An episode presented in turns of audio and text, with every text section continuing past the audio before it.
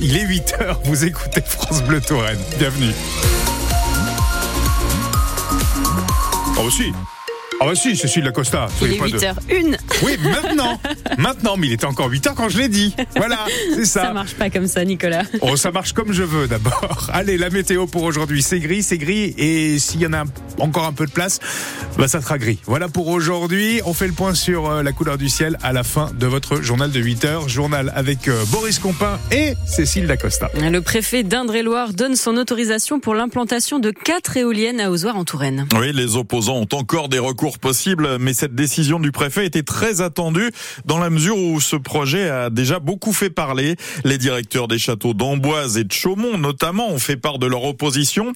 Mi-janvier, la préfecture a fait réaliser une expertise pour vérifier en situation réelle si ces quatre éoliennes de 142 mètres de haut seraient visibles depuis le château d'Amboise. Finalement, Alexandre Rubin, le préfet, estime que les nuisances visuelles sont pratiquement inexistantes. Seules les extrémités des pales des éoliennes pourront être aperçues avec des jumelles et à condition d'avoir un ciel dégagé, conclut la préfecture. En clair, les éoliennes sont quasiment invisibles depuis le château d'Amboise. C'est le résultat d'une expérimentation réalisée en janvier dernier.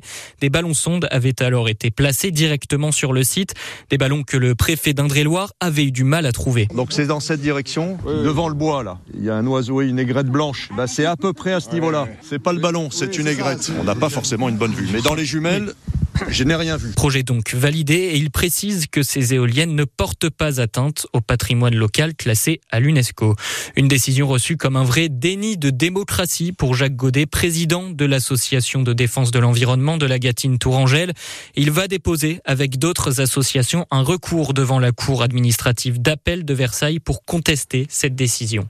Le gisant d'Agnès Sorel va rester dans la collégiale Saint-Ours à Loche. La sculpture aurait dû déménager hier pour être prêtée au musée Cluny à Paris le temps d'une exposition.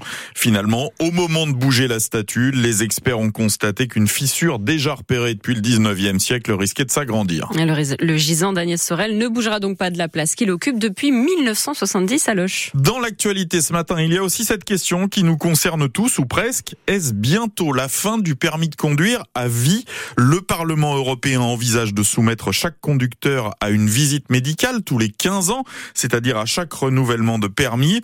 La proposition de loi a été adoptée d'une voix en commission à Bruxelles il y a quelques jours. C'est maintenant au Parlement européen de se prononcer et en cas de vote positif, cette nouvelle mesure pourrait s'appliquer dès 2027. Une mesure pourtant très loin de faire l'unanimité en Touraine comme ailleurs. Écoutez par exemple les réserves de Flavien Bourgeois, le directeur de l'association Prévention routière en région centre. Aujourd'hui, les seniors ne sont pas des personnes euh, fortement concernées par les accidents de la route, en tout cas en termes de responsables d'accidents. On voit que d'autres catégories de population, et les jeunes notamment, sont euh, des catégories beaucoup plus euh, provocatrices d'accidents, je dirais. Et après, dans la mise en œuvre, il faut voir comment ça se passe, parce que on nous parle d'une visite médicale tous les 15 ans. Quel sera le contenu de cette visite médicale? Tout ça, c'est encore un peu, malheureusement, un peu flou. On préfère largement insister pour que chacune et chacun est un dialogue quotidien avec son médecin et de laisser au médecin la possibilité effectivement d'étudier la compétence et la capacité euh, à chacun de conduire en fonction du moment. Le Parlement européen à Strasbourg doit se prononcer lors de la session qui s'ouvre lundi prochain. Deux hommes de 19 et 22 ans ont été interpellés hier à Tours après avoir euh, extorqué de l'argent à des passants rue nationale. Ils se faisaient passer pour des membres d'une association caritative et ils demandaient des dons de façon insistante, de façon menaçante même, selon une femme qui a porté plainte après avoir été obligée de retirer 100 euros au distributeur. 5000 euros en liquide ont été retrouvés sur ces deux hommes lors de leur interpellation. Ils comparaîtront au tribunal de Tours en fin d'année. Les syndicats agricoles sont reçus à l'Élysée aujourd'hui. Oui, le chef de l'État va discuter avec des représentants de la FNSEA et des jeunes agriculteurs. Une rencontre qui a lieu chaque année, quelques jours avant le début du salon de l'agriculture. Mais évidemment, après plusieurs semaines de crise, cette réunion a une résonance particulière, d'autant que des manifestations ont toujours lieu dans certaines régions. Le point avec Adrien Becht. Se faire engueuler, c'est dans le contrat. Pas de doute pour ce conseiller de l'exécutif. L'accueil d'Emmanuel Macron et de ses ministres par les agriculteurs sera forcément mouvementé. La question, c'est plutôt le degré de tension. Alors Gabriel Attal va tenter de la faire baisser. Annonce demain autour d'une future loi agricole, du plan écophyto ou encore sur la simplification des arrêtés. Concret, solide et clair, promet un de ses proches. Déplacement agriculture du chef de l'État à l'étude pour jeudi et visite présidentielle du salon samedi envisagée sous un format un peu différent, un parcours dans les allées plus courts, mais un long temps d'échange avec les agriculteurs.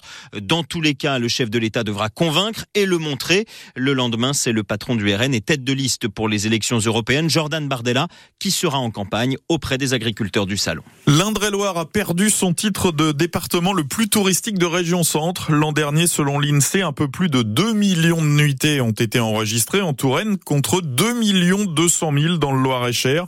Ce département profite de l'engouement extraordinaire autour du zooparc de Beauval et du château de Chambord. On y reviendra en détail à 8h30. Retour à la normale à la centrale nucléaire de Chinon. Les agents de la société fiduciale qui s'occupe de la sécurité du site ont obtenu gain de cause hier soir. Hier matin, leur grève pour demander des hausses de salaire avait causé de longues files d'attente au moment de l'embauche des autres salariés. Et enfin, si vous aimez le tennis de table, rendez-vous sur francebleu.fr. Ah oui, on vous a posté euh, un coup de, un coup vraiment très spectaculaire, une vidéo réalisée hier. Ce coup, il a été fait par le pongiste tourangeau Lilian Bardet lors des championnats du monde par équipe. Il a réalisé un superbe coup dans le dos. Inutile de vous dire qu'il ne faut pas cligner des yeux parce que ça va très très vite. Euh, grâce à ce très beau coup réalisé lors du tout premier point de la rencontre face à un Australien, le tourangeau s'est imposé. Victoire finale en cinq manches. Les Bleus sont qualifiés pour les huitièmes de finale de ces mondiaux de de table.